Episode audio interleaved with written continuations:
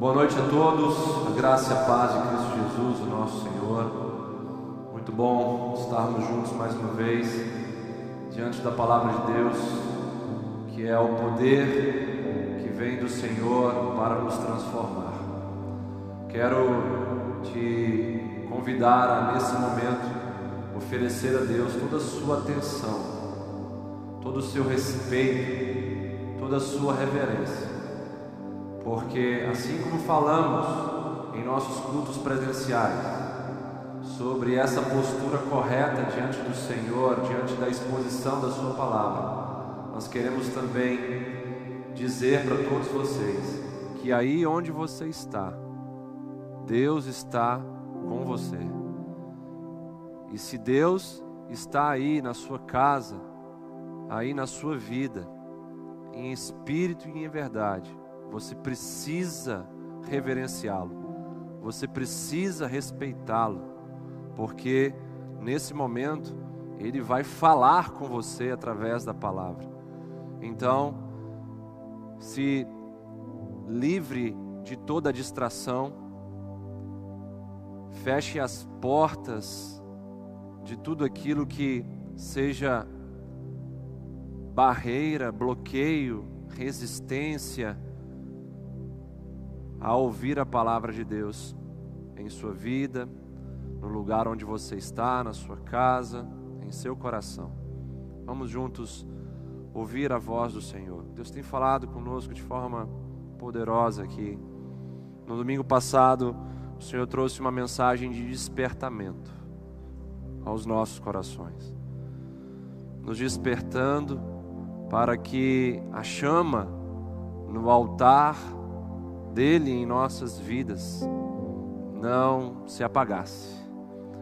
Hoje o Senhor vem a nós com uma palavra de encorajamento, uma palavra que vem para trazer a nós renovo também. Então gostaria de pedir a você para que durante toda a mensagem, assim como você na sua casa, diante de um bom filme, você presta atenção do começo ao fim. E ai daquele que vier te atrapalhar a ver esse filme. Você toma posturas radicais quanto a esse, a esse tipo de intervenção ou distração, porque você quer ver tudo daquele filme. Mais importante do que qualquer filme nessa terra é a palavra do nosso Deus. Então, tome atitudes radicais também. Não deixe nada te atrapalhar enquanto você estiver ouvindo a ministração da palavra do nosso Deus. Eu te convido a abrir sua Bíblia no Salmo de número 56. Salmos 56. Leremos do verso 1 ao verso 3.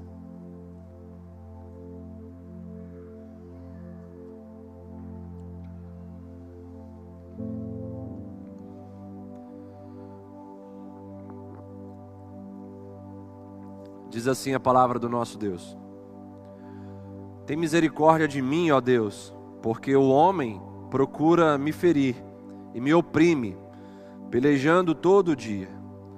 Os que me espreitam continuamente querem ferir-me, e são muitos os que atrevidamente me combatem. Mas eu, quando estiver com medo, confiarei em ti. Quero ler mais uma vez o verso número 3 com você. Mas eu, quando estiver com medo, confiarei em ti. O tema da minha mensagem nessa noite é: Eu ainda acredito.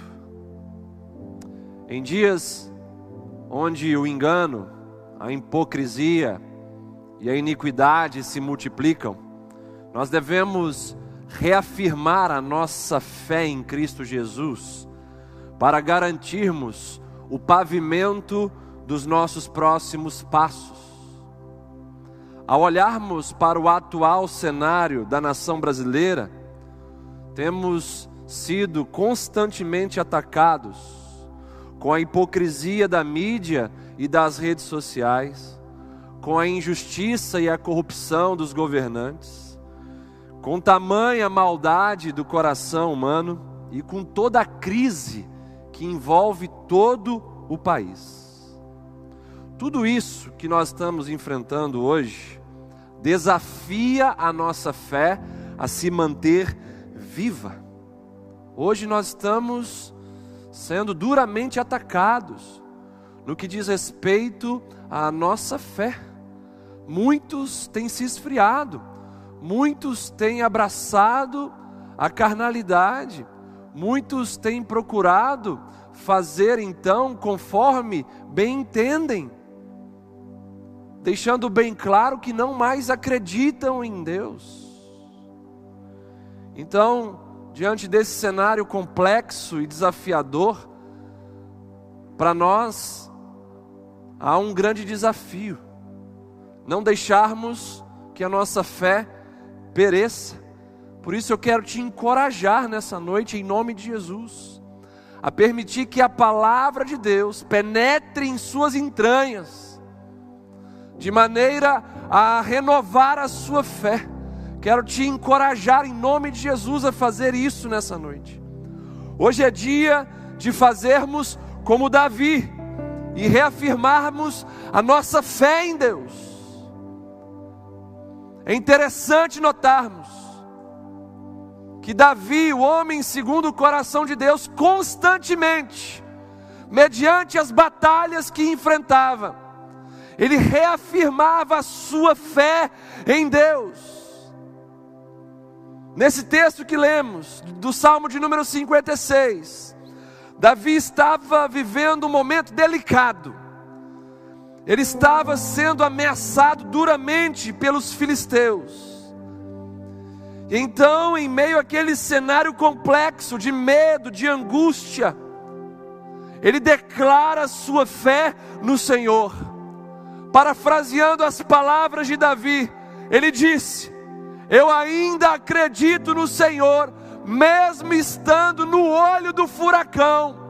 Eu ainda acredito no Senhor, mesmo tendo o inimigo armando várias armadilhas para me pegar.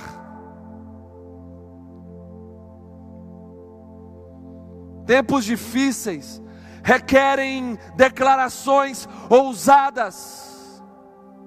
E eu te pergunto nessa noite: o que tem desafiado a sua fé. Eu ainda acredito, o tema dessa mensagem é uma declaração de resiliência em volta de fidelidade. Quando eu digo, Senhor, eu ainda acredito em Ti, eu estou declarando que estou disposto a sofrer e a enfrentar o que vier para ser transformado mediante a fé.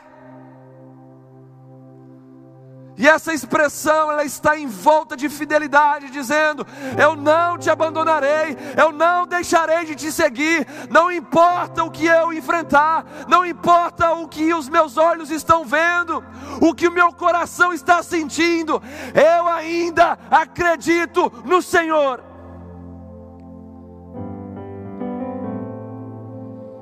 para dizer com fé: Eu ainda acredito.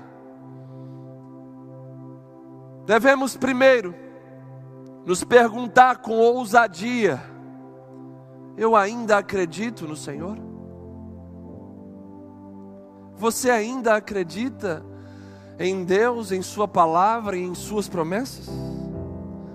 Essa pergunta nos faz analisar se há algum processo de erosão na nossa fé.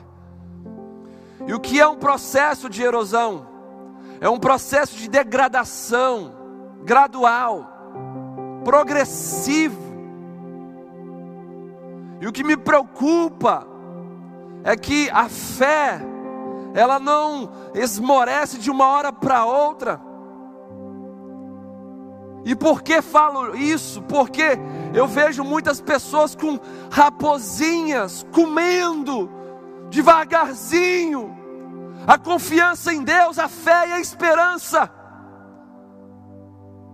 E quando se dão conta, já estão frios, apáticos, indiferentes diante do Senhor. Quando nós ousamos perguntar: eu ainda acredito em Deus? Nós conseguimos então avaliar o processo de erosão da nossa fé. E conseguimos também verificar se a nossa fé, ela é uma fé circunstancial, ou seja, se tudo está bem, eu estou acreditando, eu estou adorando, eu estou louvando, ou se a nossa fé ela é incondicional. Faça chuva ou faça sol, na alegria ou na tristeza, na saúde ou na doença, eu estou acreditando em Deus. Essa pandemia, esse confinamento, essa quarentena tem sido uma peneira gigante de Deus dentro da sua própria igreja. Assim como Jesus passava pelo meio das igrejas na carta de Apocalipse, Jesus está passando com a sua peneira nesses dias, no meio da sua igreja máscaras estão caindo, casamentos estão sendo desvendados, a qualidade da fé do povo dele está sendo revelada.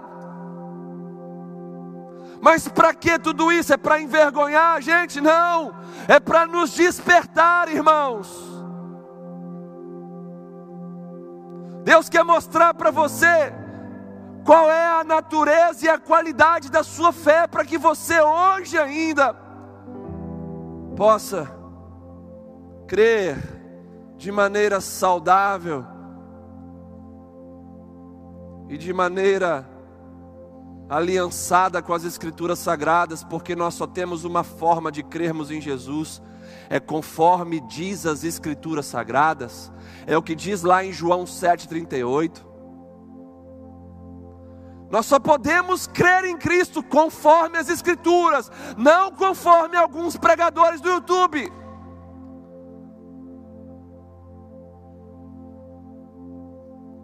Entenda a perspectiva bíblica em relação aos desafios da nossa fé, preste muita atenção nisso daqui. Em Tiago 1, verso de número 3, a palavra de Deus vai dizer o seguinte: pois vocês sabem que a prova da sua fé produz perseverança. Ora, nossa fé está sendo provada hoje. E o que é que nós devemos fazer? Passar na prova.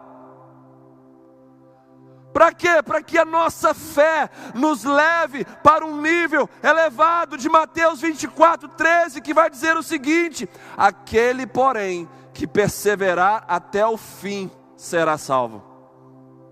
Aquele, porém, que perseverar até o fim, ou seja, aquele que amar a Deus até o fim, que não se esfriar em seu amor por Deus, e permanecer com seu amor aquecido até o fim, perseverando nesse amor e não se apostatar, esse sim será salvo. Então nós temos dois textos interligados.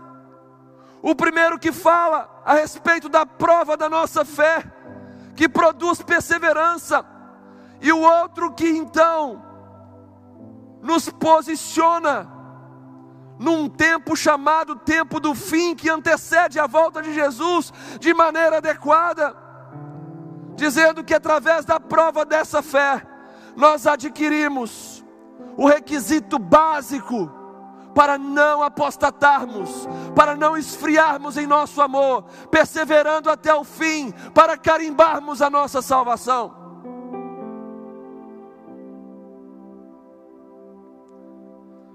Em 2001, a esposa do cantor cristão Jeremy Camp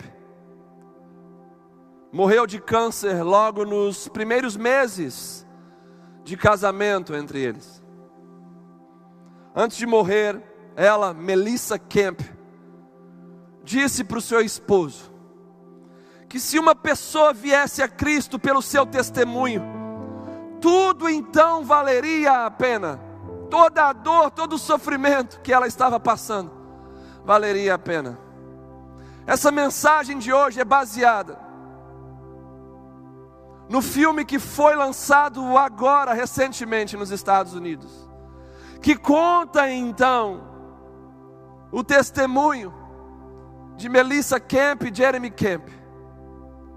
O filme tem o nome da música que Jeremy Camp escreveu logo após o falecimento de sua esposa, no momento de dor, no momento de aflição, no momento de questionamentos. Ele escreve a canção que deu nome ao filme, I Still Believe, eu ainda acredito.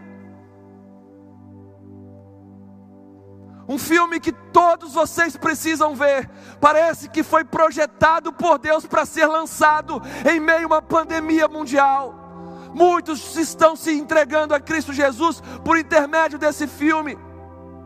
O pedido de Melissa Kemp na cama de um hospital está sendo ouvido. Quem disse que as nossas orações morrem? Milhares de, pessoas estão se rendendo a Cristo Jesus. A igreja do Senhor está sendo impactada, renovada, encorajada em sua fé e em sua esperança por intermédio desse filme. E algo interessante é que Jeremy Camp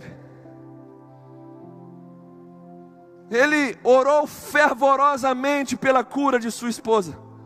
Assim como anteriormente, em sua família, ele tinha orado para que o seu irmão mais novo não tivesse sequelas, mas ele nasceu com sequelas.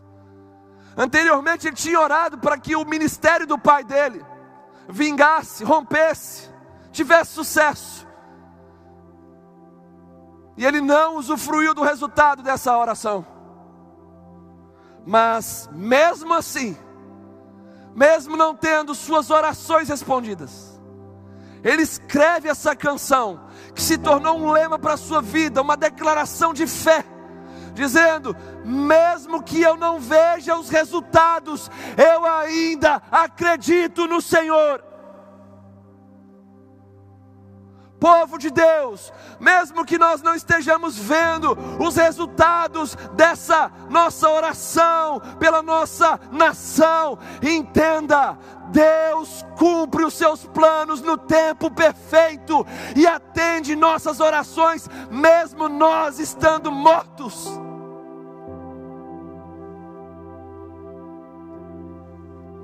E nessa canção eu quero compartilhar aqui com vocês, preste muita atenção no final dessa mensagem. Nós iremos passar o clipe oficial desse filme. Então fiquem ligados até o final dessa mensagem. E essa canção diz o seguinte: Ouça tentando imaginar um irmão meu e seu em Cristo, sentado em lágrimas escrevendo essa canção. Entenda isso aqui, preste atenção. Ele começa a canção dizendo: palavras confusas e pensamentos vazios parecem derramar do meu coração. Eu nunca me senti tão rasgado antes.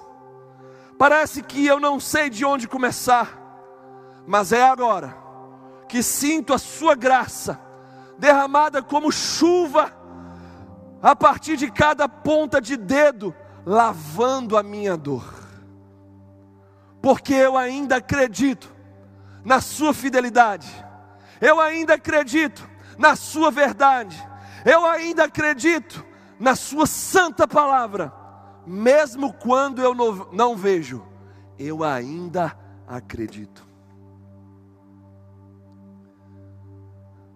Nessa canção nós temos o tripé da nossa confiança inabalável em Deus que é a fidelidade de Deus, a verdade de Deus e a palavra de Deus.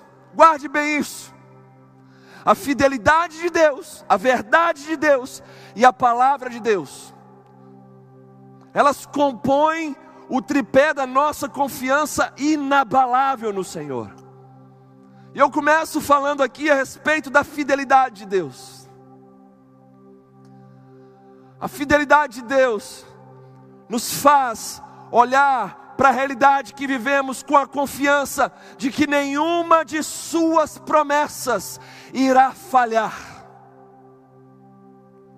Isso nos traz motivação, segurança na caminhada.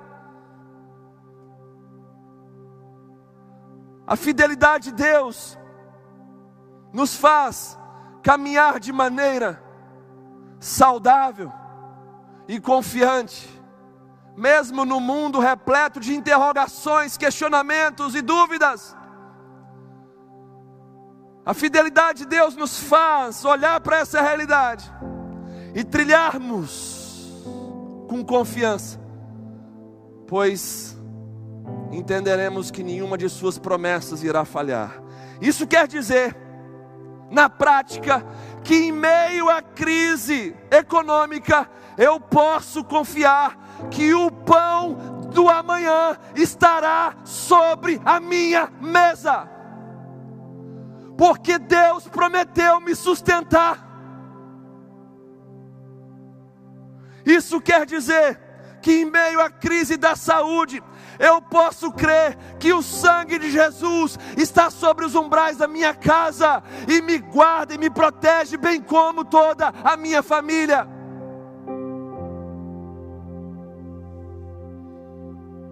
Isso quer dizer que em meio às dificuldades dos nossos dias, eu posso confiar que mesmo se eu falhar, Ele continuará do meu lado com toda a sua fidelidade, pois as Escrituras dizem em 2 Timóteo 2,13: se somos infiéis, Ele permanece fiel, pois não pode negar a si mesmo. Entenda isso na prática. Crise econômica. A fidelidade de Deus me traz confiança de que eu comerei o pão amanhã, e esse pão será dado pelo meu Deus. Crise da saúde confiando na fidelidade de Deus, eu posso então viver seguro no sangue de Jesus que me cobre, que cobre a minha família, que cobre a minha casa, e que não me deixará ser destruído por nada nesse mundo. E as demais dificuldades que enfrentamos que podem nos fazer deslizar, nos fazer falhar. Quando eu confio na fidelidade de Deus, eu entendo que, mesmo sendo eu infiel, Ele permanece fiel, pois Ele não pode negar a si mesmo. Isso significa que Ele estará com seus braços estendidos para me ajudar. O Salmo 86, verso 15 vai dizer que o Senhor é rico em fidelidade. Ora, se o meu Deus é rico em fidelidade, há muito dele para ser derramado sobre mim. Isso fala da abundância de fidelidade que há no nosso Deus. Então, tem para mim, tem para você, tem para nossa família. Deus é rico em fidelidade. Vemos que os Salmos, Salmos 36, verso 5 dizem, diz, sua fidelidade chega até as nuvens. Olha que coisa incrível, queridos. Se a fidelidade do nosso Deus chega até as nuvens, ela está acima de tudo aquilo que nos perturba aqui nessa terra. O Salmo 89, verso 8, diz que Deus está envolto em sua fidelidade. Logo não há como separá-lo dela. Não há como separar Deus da sua fidelidade. A fidelidade está envolvendo o Senhor. Mesmo dentro do olho do furacão, como Davi estava. Se você está enfrentando dificuldades assim, dificuldades agudas, dificuldades intensas, eu quero te encorajar e dizer para você: você tem motivo de sobra para continuar confiando na fidelidade de Deus, mesmo estando em situações terríveis e complexas, mesmo em meio a tantas frustrações e decepções que chegam até nós, frutos da infidelidade de pessoas com a gente, não deixe de crer naquele que é fiel para sempre. Não deixe de crer naquele que é fiel para sempre. Não transfira suas frustrações e decepções que você teve com os homens para Deus. Deus é fiel para sempre. A fidelidade de Deus mantém a nossa fé viva, por quê? Porque garante que nós iremos com Ele até o fim dessa jornada. Continuando a analisar esse tripé da nossa confiança inabalável em Deus, eu falo agora sobre a verdade de Deus. A verdade de Deus nos faz caminhar livres de todo o engano desse mundo. Isso quer dizer que a mídia podre não tem o poder de doutrinar e aprisionar a minha alma. E eu quero abrir um parênteses aqui para falar da atuação porca da mídia nesse país. A hipocrisia está nadando de braçada na mídia dessa nação uma mídia que condena palavrões do nosso presidente, mas que não reprime os palavrões dentro de suas próprias programações, que tem doutrinado as nossas crianças, adolescentes, jovens e famílias. Estava eu certo dia lanchando com a minha família, e nessa lanchonete estava passando um programa dessa emissora terrível, maldita e, o, e a apresentadora de um programa estava xingando palavrões tão sujos, tão baixos, que o dono da lanchonete, conhecendo a mim e a minha família como cristãos, cheio de vergonha, mudou o canal e nos pediu perdão por tanta baixaria que estava sendo dito naquele programa.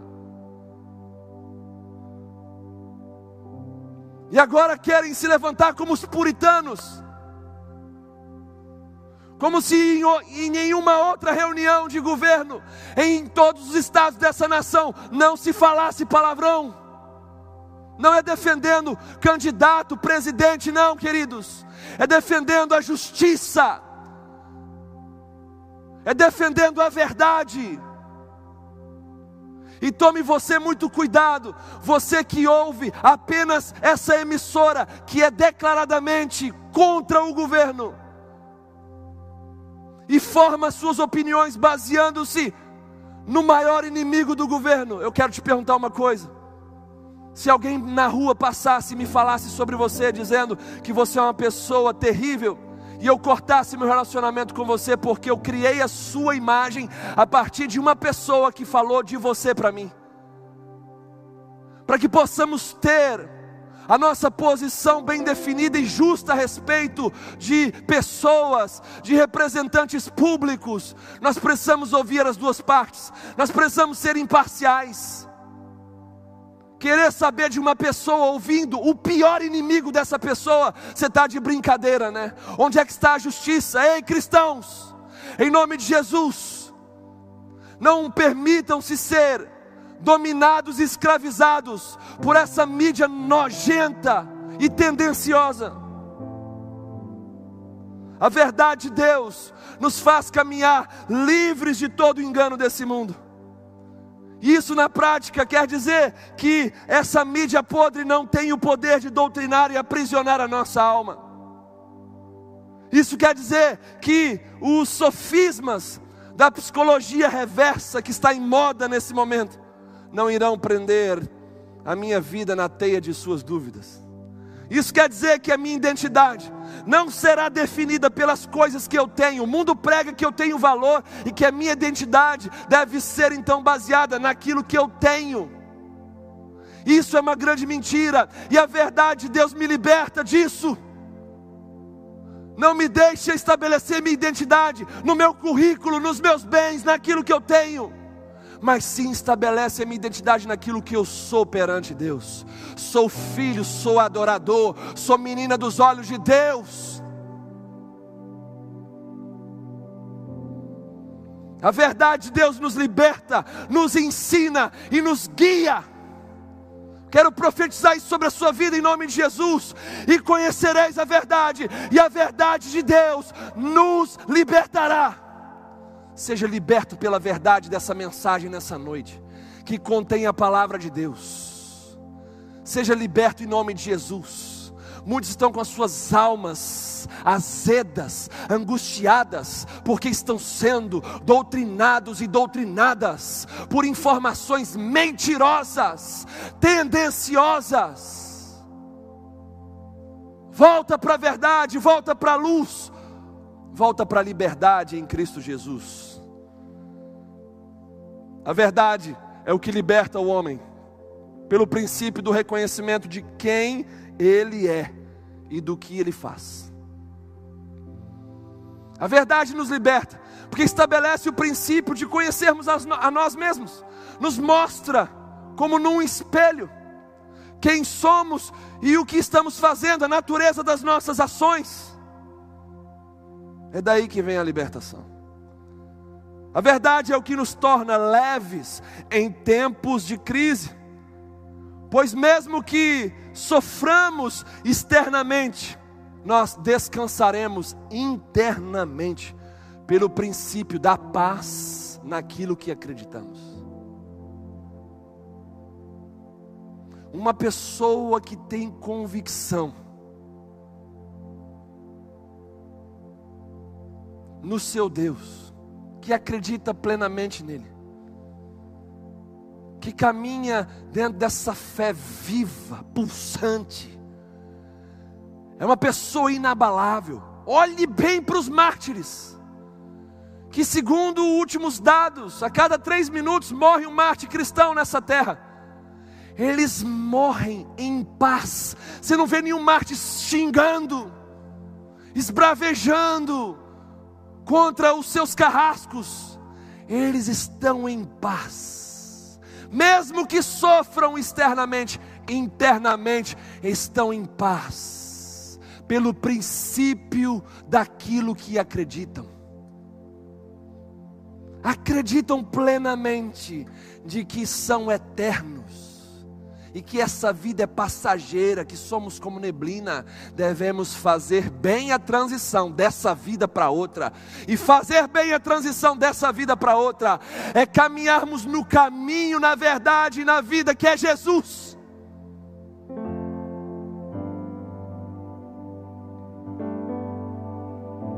Confiar na verdade.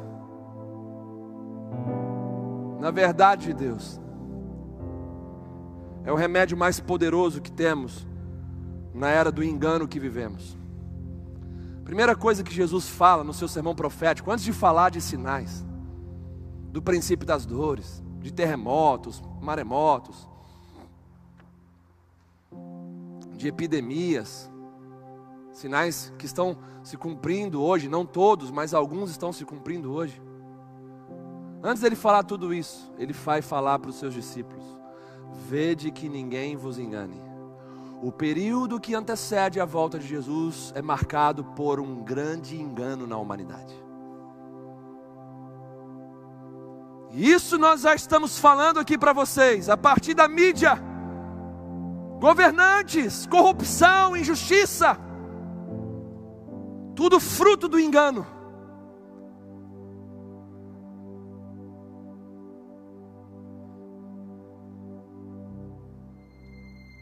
Mesmo vivendo em meio a essa era do engano, nós não podemos vender a nossa alma para as propagandas enganosas desse sistema maligno chamado mundo. Por isso que confiar na verdade de Deus é o maior e mais poderoso remédio contra o engano, contra a era do engano. Porque confiar na verdade de Deus nos permitirá vencer todas as propostas que o mundo faz para vendermos a nossa alma. Em tempos difíceis, não venda a sua alma. Guarde bem isso, olhe bem para mim todos. Em tempos difíceis, não venda a sua alma.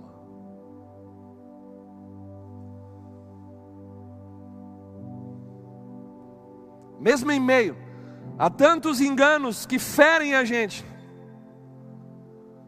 não deixem de confiar na verdade de Deus, Pois Deus não é homem para que minta. Estar longe da verdade de Deus é estar totalmente desprotegido, sabe por quê? Porque a verdade é um cinturão, sem o cinturão da verdade, toda a armadura de Deus cai, nada se sustenta. Por isso que você precisa entender isso. Longe da verdade de Deus, você estará totalmente desprotegido. Porque o cinturão da verdade é o que prende toda a armadura de Deus em nós. Estar longe da verdade é também romper a ponte que liga o caminho à vida. Não é como você estar no caminho que conduz à salvação e desfrutar de vida abundante e vida eterna. Se você estiver longe da verdade, Jesus é o caminho, a verdade e a vida. A verdade está no meio, é a ponte que nos liga do caminho para a vida. A verdade de Deus ela mantém a nossa fé viva, pois assegura nossa confiança em algo infalível. Você pode dizer isso aí na sua casa, Senhor meu Deus, eu ainda acredito na Sua fidelidade, eu ainda acredito na Sua verdade. Vem sobre mim nessa noite, renova minha fé em Ti e me faça de fato mais, mais, mais do que vencedor.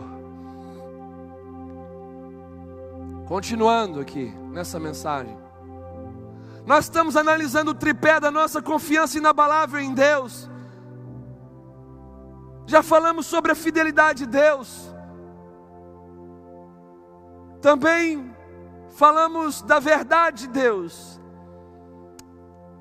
Agora eu quero falar sobre a palavra de Deus, a santa palavra de Deus. A palavra de Deus nos faz caminhar na luz, conforme diz o Salmo 119, verso de número 105. Isso quer dizer o quê? que o nosso caminho será iluminado, e com isso nós teremos segurança em nossos passos, em nossas escolhas e em nossas decisões. Porém, o farol da palavra de Deus precisa estar aceso nos nossos caminhos, guiando os nossos passos, as nossas escolhas e as nossas decisões. Isso quer dizer se confiarmos na palavra de Deus, nós teremos o suprimento de espírito e de vida dentro de nós, porque as palavras de Jesus são espírito e vida. Seremos supridos, alimentados de espírito e vida nesse mundo de emoções caídas e de morte. Isso também quer dizer que confiando na palavra de Deus, teremos uma espada para usarmos contra as obras das trevas. Confiando na palavra de Deus, teremos uma espada poderosa para derrotarmos o inimigo de nossas almas. Pois assim poderemos dizer, como Jesus disse ao diabo no deserto: está escrito: nem só de pão viverá o homem, mas de toda palavra que procede da boca de Deus. Está escrito: não tentarás o Senhor teu Deus. E por último, Jesus diz: arreda-te, Satanás, pois só a Deus prestarás culto só a Deus eu adorarei. É isso que a gente precisa, irmãos. Precisamos ser uma igreja viva, poderosa na palavra de Deus, empunhando a palavra de Deus E parar de ficar dizendo jargões que não adiantam nada. Misericórdia, está amarrado, está repreendido, não adiantam nada. Se você é vazio da palavra de Deus, nada disso terá efeito ou poder. Onde estão os crentes que estão memorizando a palavra de Deus, guardando, entesourando ela em seus corações? E onde está o nosso tesouro, ali estará também o nosso coração. Crentes empunhando a palavra de Deus afiada em suas bocas para pronunciarem o que Jesus pronunciou, está escrito. Quando sua família estiver em crise, dizendo: e agora o que, é que nós vamos fazer? Precisamos resolver questões financeiras, materiais. É hora de você empunhar a palavra de Deus e dizer: e o meu Deus, segundo a sua riqueza em glória, há de suprir em Cristo Jesus, minha família, cada uma de nossas necessidades.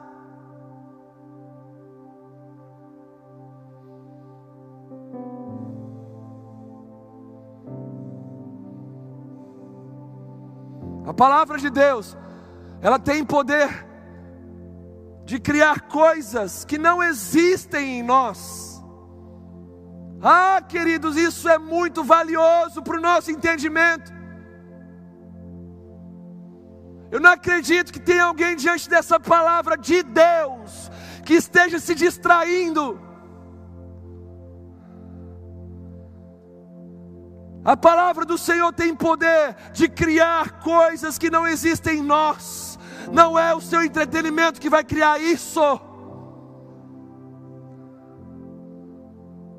Somente a palavra de Deus pode criar em nós aquilo que não está em nós, aquilo que não existe em nós, mesmo que de forma momentânea.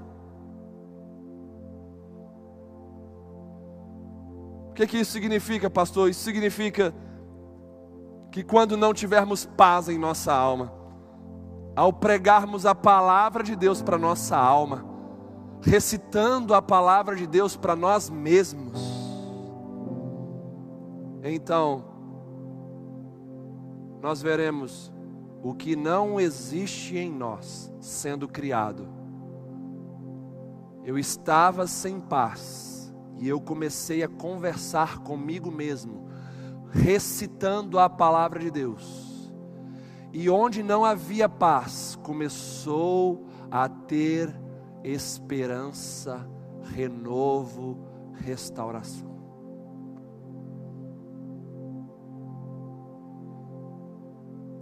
Outra situação prática, onde a palavra de Deus cria traz à existência o que não existe em nós. Quando não estamos encontrando soluções para os nossos relacionamentos, ao nos lembrarmos da palavra de Deus, então nós conseguiremos encontrar portas no meio de muralhas gigantescas, intransponíveis, crises nos relacionamentos Um querendo vencer o outro, como jogo de tênis, deslocando para lá, deslocando para cá. Não querendo ser harmonioso, frescobol, dá na mãozinha, facilita as coisas. Seja cavalheiro, seja submissa, seja sacerdote, seja sábia. E aí, no meio dessa disputa toda, muralhas gigantescas sendo construídas, muralhas do orgulho, do egoísmo e aí você se lembra da palavra de Deus. Aí ela faz o que? No meio daquela muralha, ela cria uma porta para você sair daquela situação. Mesmo em meio a tantas palavras sem valor, palavras que caem no chão, que temos ouvido por aí afora, nesses dias em especial, e palavras essas que têm trazido ao nosso coração aflição. Eu quero te encorajar a se lembrar das palavras de vida eterna que te conduzem ao reino de Deus, que é constituído de justiça, paz e alegria no Espírito Santo. Você é o que você come, o que tem entrado pelos seus olhos e pelos seus ouvidos. O que tem alimentado o seu interior, sua alma, seu coração. É algo que vem pelos seus olhos, é algo que vem pelos seus ouvidos. O que tem alimentado você? Você é o que você come. Passe a se alimentar da palavra de Deus. E eu duvido que em pouco tempo você já não esteja pensando diferente, agindo diferente, se comportando de maneira diferente perante os desafios da vida.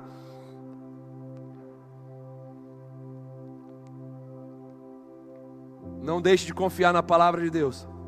Por quê, pastor? Porque céus e terra passarão, mas as palavras do Senhor permanecerão para sempre. Aleluia! Confie na palavra de Deus, por quê? Porque céus e terra passarão, mas as palavras dele permanecerão para sempre. Quer viver para sempre? Confie naquilo que vai durar para sempre. Confie na palavra de Deus.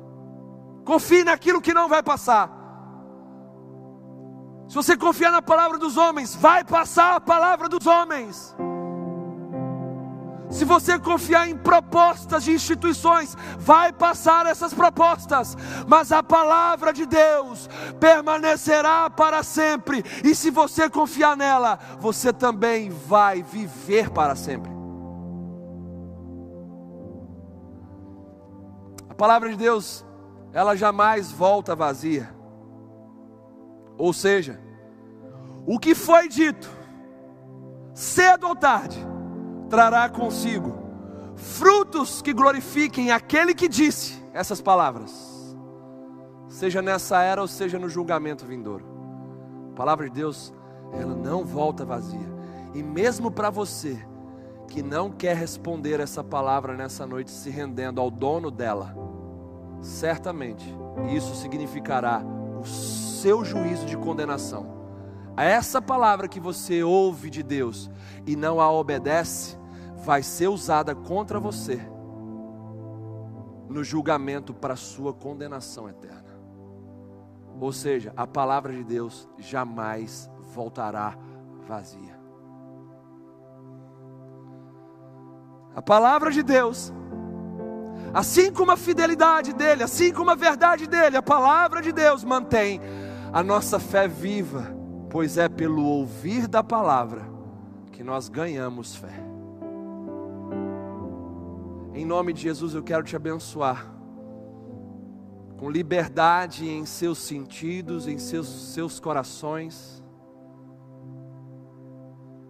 Para que a palavra do Senhor possa penetrar em sua vida sem oposição, sem barreira e sem resistência. E que ao entrar em você pelos seus ouvidos,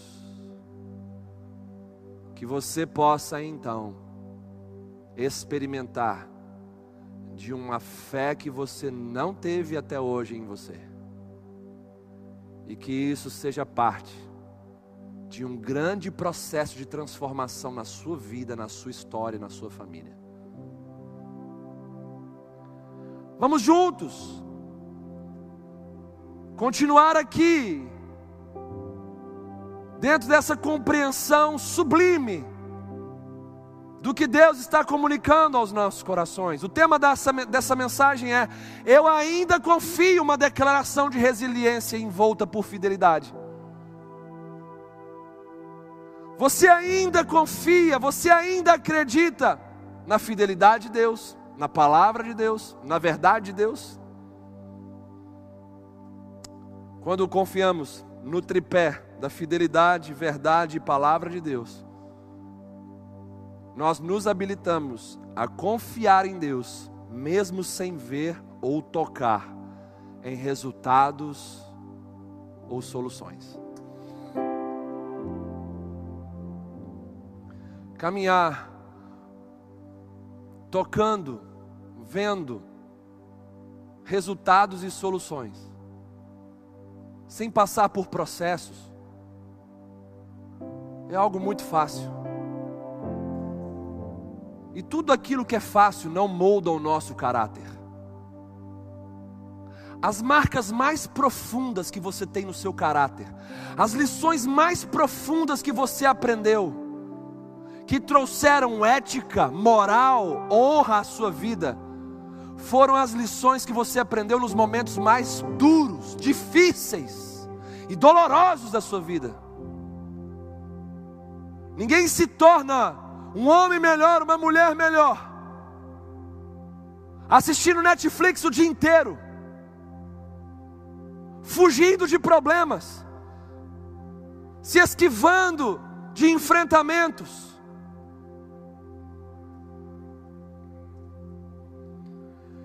Quando nós confiamos no tripé da fidelidade, da verdade, da palavra de Deus, nós nos habilitamos a confiar no Senhor, mesmo sem ver ou tocar em resultados ou soluções. Esse é o ponto. E aqui eu trago de novo nosso querido irmão em Cristo, cantor cristão Jeremy Camp. Esse é o ponto que Jeremy Camp alcançou ao continuar confiando em Deus, mesmo sem ver a cura do seu irmão, mesmo sem ver o sucesso do ministério do seu pai, e mesmo sem ver ou tocar no milagre na vida da sua esposa. E aqui eu quero me direcionar a uma classe de pessoas que está me ouvindo nessa noite.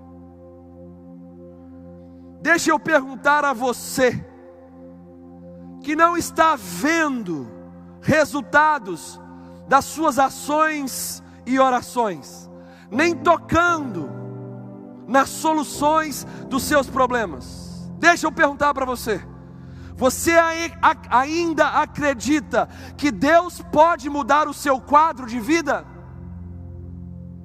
Você acredita ainda que Deus pode mudar o cenário que você está vivendo? Você ainda acredita que as respostas de Deus vêm no tempo dele e não no tempo nosso? Você ainda acredita que Deus está trabalhando na sua dor em prol do seu bem?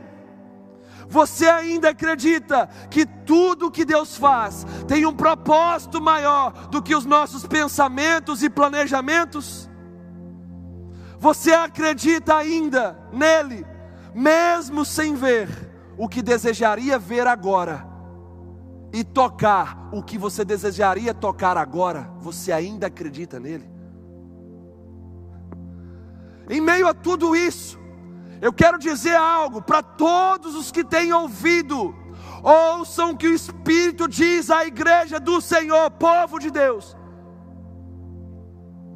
Esse é o tipo de fé que irá prevalecer nesse tempo que vivemos e no tempo vindouro até que Cristo venha, ou seja, uma fé incondicional que se mantém viva, ainda que as coisas terríveis nos alcancem, ainda que coisas drásticas aconteçam nas nossas vidas.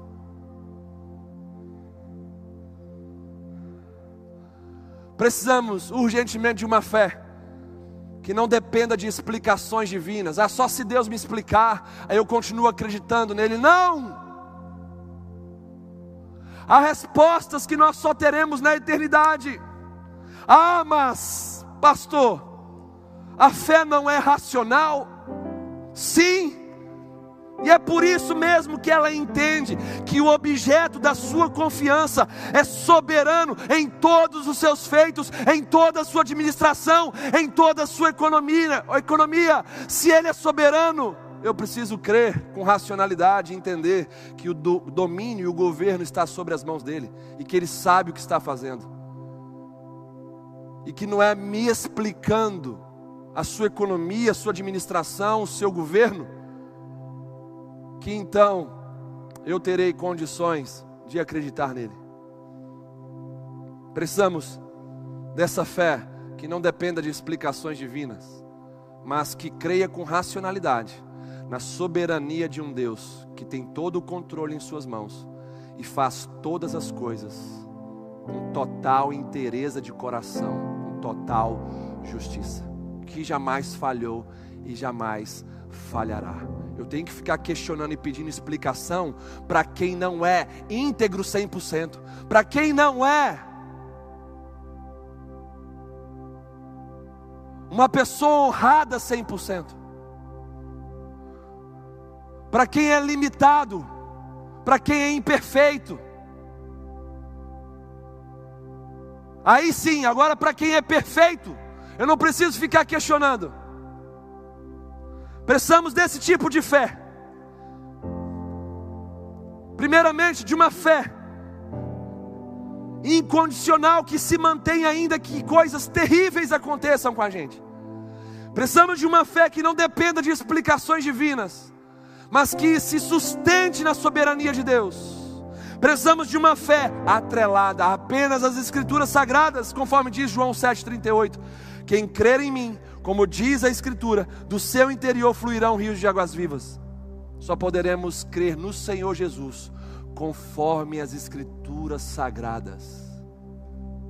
Por isso que tem muita gente que diz que serve a Jesus, que segue a Jesus, quando de fato estão seguindo uma outra coisa, uma outra religião, estão tendo uma outra fé, seguindo um outro evangelho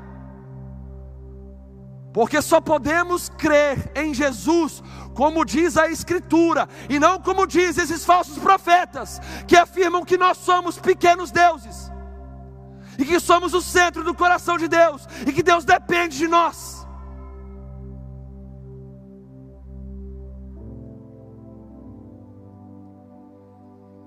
Diante de tudo isso, o que eu tenho a dizer como profeta do Senhor nessa noite é apenas uma coisa: levante-se, povo de Deus Vamos juntos declarar que ainda acreditamos no Senhor. Você pode dizer isso em voz alta aí na sua casa, onde você estiver. Eu ainda acredito no Senhor Jesus. Diga isso, levante a sua mão junto comigo. Diga: Eu ainda acredito no meu Deus. Eu ainda acredito na Sua palavra, na Sua verdade, na Sua fidelidade. Eu ainda acredito, mesmo sem ver, mesmo sem tocar em soluções.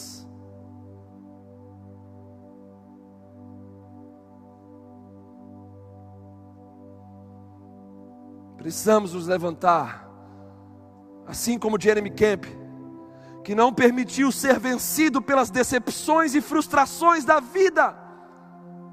Ah, queridos, quantos eu já vi abandonando a Jesus por muito menos que esse cara passou.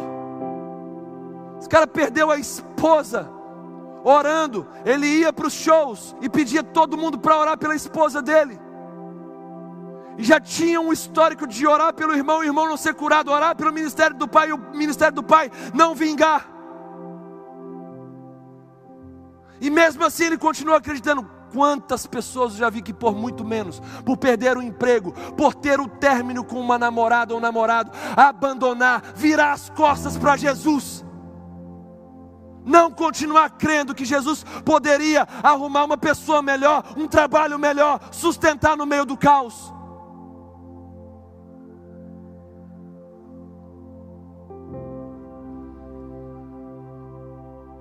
Vamos juntos declarar que ainda nós acreditamos no Senhor.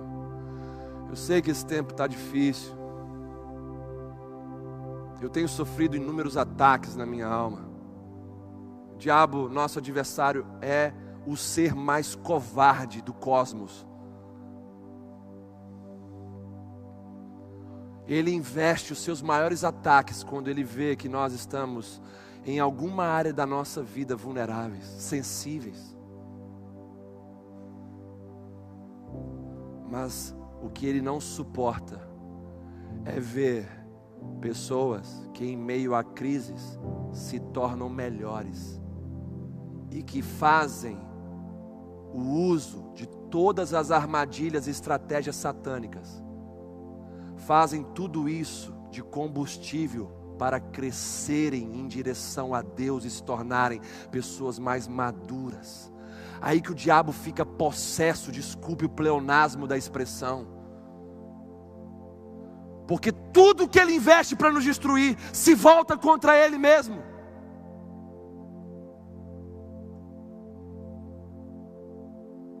Devemos declarar que ainda acreditamos no Senhor em meio a essa pandemia, em meio a essa crise de saúde pública, em meio a essa crise econômica.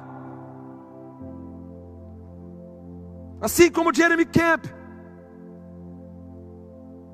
que não se dobrou perante as decepções e frustrações da vida, assim como Jó, que após perder seus bens, seus filhos, sua saúde, e ser duramente atacado por sua mulher e por seus amigos, continuou confiando em Deus ao ponto de dizer no capítulo 19, verso 25: Porque eu sei que o meu redentor vive, e por fim se levantará sobre a minha situação aqui na terra porque eu sei que o nosso redentor vive, igreja, e por fim ele se levantará sobre esse país, sobre as nossas casas, sobre as nossas famílias, e se levantará no tempo certo para estabelecer coisas eternas. Pois nós não queremos coisas passageiras. Quando Deus se levanta, sobre a nossa causa, sobre a nossa vida, sobre a nossa família, sobre a nossa nação. Ele estabelece coisas sustentáveis, valores que apontam para a eternidade. Devemos ser assim como Ana, mãe do profeta Samuel, a mulher bem-aventurada Ana, mesmo quando era estéril, seu maior sonho era ter um filho. Então ela tinha que conviver com essa dor de ser estéril. Além disso, era zombada por Penina. Uma mulher que tinha filhos e zombava dela porque ela não tinha. E além disso tudo, Ana fora humilhada pelo sacerdote Eli. E diante desse cenário complexo de esterilidade, zombaria e humilhação, ela continua acreditando no agir de Deus. Ela vai ao templo, e o texto diz de 1 Samuel 1,10: Levantou-se Ana, e com amargura de alma, orou ao Senhor. Você pode orar com a sua alma amargurada, que Deus vai te ouvir do mesmo jeito. Com amargura de alma, Ana orou ao Senhor e chorou abundantemente, e fez um voto. E as coisas começaram a mudar na vida de Ana quando ela fez um voto, quando a confiança dela em Deus elevou o nível do seu sacrifício, e o que ela mais desejava, ela deu para o Senhor. Devemos declarar que ainda acreditamos no Senhor, assim como Jó, assim como Ana. E eu quero falar de uma outra Ana lá no livro de Lucas, do Evangelho de Lucas, capítulo 2, a profetisa Ana mesmo perdendo seu marido precocemente, sete anos apenas casada, o que significava naquela época que ela tinha perdido sua segurança, seu futuro, seu futuro social e a sua dignidade. Mas mesmo assim, ela agora, nesse texto, é registrada com 84 anos. Ela continuou acreditando no Senhor e aos 84 anos estava firme no templo, adorando a Deus. O texto diz: ela não deixava o templo, mas adorava noite e dia, em jejuns e orações. Isso que é confiar em Deus. Perde o marido, mas não perde a fé. Perde um futuro social, uma dignidade na sociedade pede uma segurança financeira, material, estrutural, mas se envolve com o Senhor. Mesmo tendo o direito de casar novamente, ela confia tanto que o Senhor poderia suprir todas as necessidades dela, que ela faz da adoração o seu estilo de vida e o seu alimento. Devemos declarar que confiamos ainda no Senhor, assim como Jesus fez. No meio da sua maior angústia, pré-cruz, naquele jardim da prensa, da, da prensa das azeitonas, o jardim dos Getsemane. Ele continuou acreditando e se submetendo ao Pai, suando sangue, uma angústia que o consumia que muitos teriam saído fora dizendo: não vou fazer isso, não, vou sair daqui. Eu vou fazer a minha vontade, eu vou guardar a minha carne, o meu corpo, as minhas emoções. Que se lasque missão, que se lasque propósito. Mas não, ali no Getsemane, Jesus declarou que ainda, mesmo em meio à dor, mesmo em meio à aflição, mesmo em meio ao suar sangue, ele declarou: Que não seja feita a minha vontade, mas a tua vontade, Pai. Sabe, queridos, o que que esses testemunhos bíblicos nos ensinam? De Jeremy Camp, que não está na Bíblia, mas está na, na igreja. Jó, Ana, mãe de Samuel, profetiza Ana, Jesus. O que essas pessoas nos ensinam? Nos ensinam que decepções, frustrações, perdas, limitações físicas, limitações sociais, angústias terríveis, nada disso pode destruir a nossa fé. Pois o sofrimento não destrói a fé, mas aperfeiçoa a nossa fé. Essa frase está no filme I Still Believe, que vocês vão ver no final dessa mensagem daqui a pouquinho o clipe. E quando estiverem vendo o filme, certamente serão tocados. O sofrimento não destrói a nossa fé. Ele aperfeiçoa a nossa fé. Louvado seja o nome do Senhor.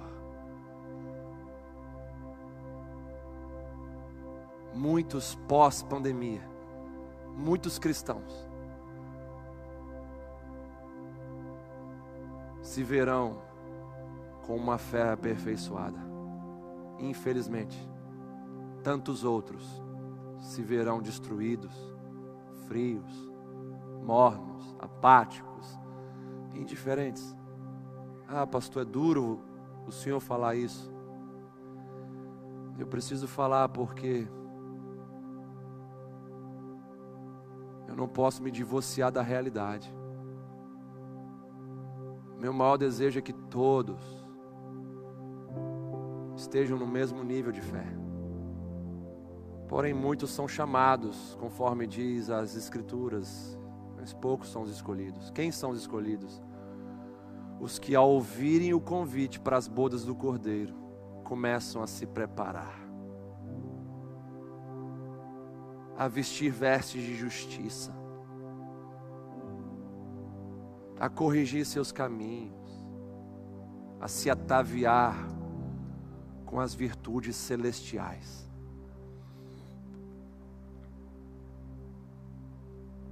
O sofrimento não destrói a nossa fé, antes ele aperfeiçoa. Partindo para o final dessa mensagem, você que está acordado e vivo junto comigo nessa mensagem, vivo no sentido espiritual, dá um glória a Deus onde você está aí, porque Deus está falando com você. Dá um glória a Deus no chat aí, você que está aí. Vamos juntos encerrar bem essa mensagem. E como a gente encerra bem uma mensagem? Quando a gente eleva a nossa atenção para aquilo que Deus vai falar. Sabia de uma coisa? Um estudo inglês mostra que a maioria dos acidentes na Inglaterra acontecem a poucos quilômetros de distância do destino final.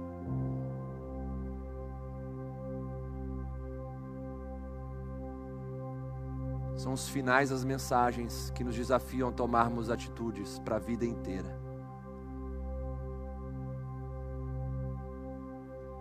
E a mais terrível das aplicações dentro desse estudo britânico é que muitos perto do destino final, que é novos céus e nova terra, sofrerão acidentes irreparáveis.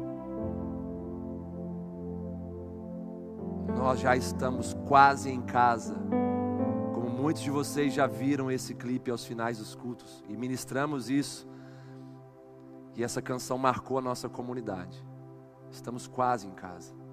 Não durma no volante da sua vida, no volante das suas escolhas e decisões, no volante da sua atenção, da sua vigilância.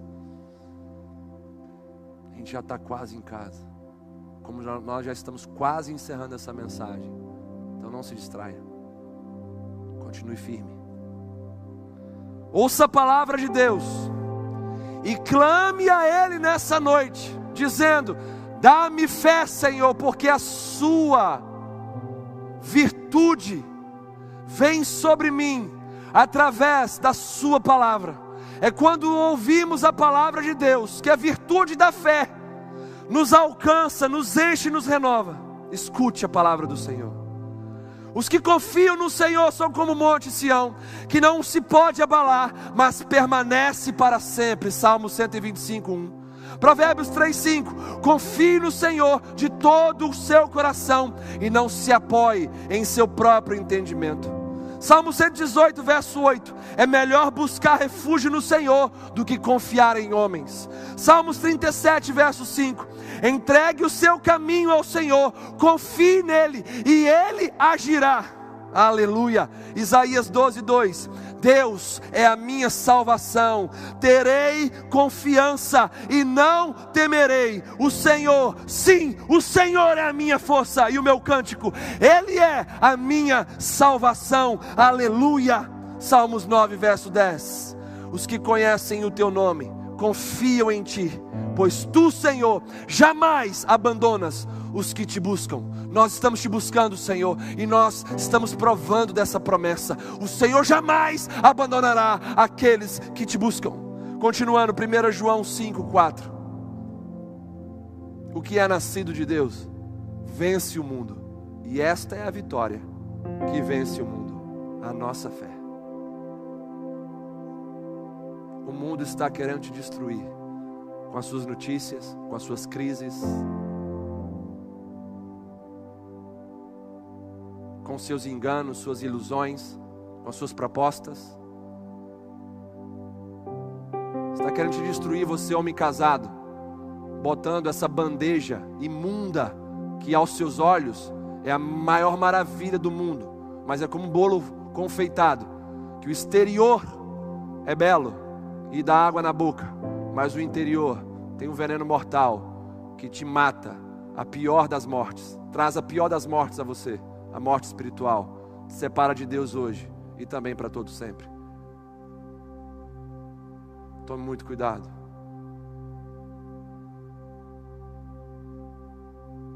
A nossa fé é a vitória que vence o mundo.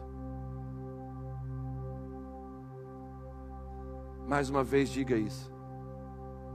Dá-me fé, Senhor, ao ouvir a Sua palavra. Dá-me fé, Senhor. Dá-me fé, Senhor. Dá-me fé. Aí na sua casa, diga isso. Dá-me fé, Senhor. Dá-me fé, Senhor. Eu creio no Senhor, eu confio em Ti. Diga isso onde você está. Dá-me fé, Senhor. É a única arma que eu posso vencer o mundo, é a fé. A fé no Senhor. Dá-me fé, Senhor. Ela vem pelo ouvir a Sua palavra. Eu estou ouvindo a Sua palavra, meu Deus. Dá-me fé, Senhor. Dá-me fé para mudar a minha vida. Dá-me fé, Senhor, para vencer o mundo.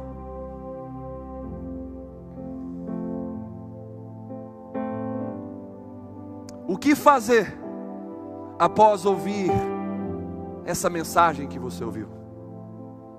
O que fazer após ouvir tanta palavra de Deus nessa noite?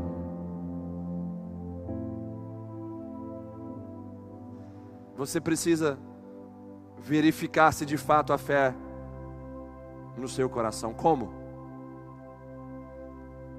Vendo se tem vontade de agir. Vendo se tem um plano de ação, decisões sendo geradas em você. E é aí que você consegue ver se de fato essa palavra surtiu efeito no seu coração. Quando ações começam a ser geradas dentro de você. Por quê? Porque a fé sem obras é morta. Para que essa palavra tenha surtido efeito em você, a fé precisa de obras, e obras vêm com escolhas e decisões sustentáveis. Então, por que não agir hoje? Em sua família. Veja bem, por que não agir hoje em sua família? Mostrando que essa palavra fez efeito, gerou fé, e a fé gerou ação. Por que não agir hoje em sua família, mostrando que você acredita na transformação dela? Pedindo perdão e parando com esse joguinho inútil que tem destruído inúmeros casais o joguinho inútil e fútil do orgulho. Por que não agir hoje ainda? Em direção a Deus, acreditando, fé, e agindo, se entregando, acreditando que você pode ser salvo, se entregando a Deus, acreditando que você pode ser liberto, se entregando a Deus, acreditando que você pode ser curado e transformado, se entregando a Deus, se arrependendo dos seus pecados, confessando, abandonando tudo que desagrada a Deus, se entregando a Cristo por inteiro. Enfim, eu encerro essa mensagem dessa noite. Compartilhando com vocês o clipe do filme que deu origem a essa mensagem. I still believe. Eu ainda acredito. E eu quero recomendar esse filme a todos vocês. Para que assistam hoje, essa semana, mas assistam esse filme que foi feito para o tempo que a gente está vivendo. Porque esse filme tem uma essência de esperança e de fé. E que deseja renovar a nossa fé e a nossa esperança. Eu quero te abençoar em nome de Jesus. Nesse momento.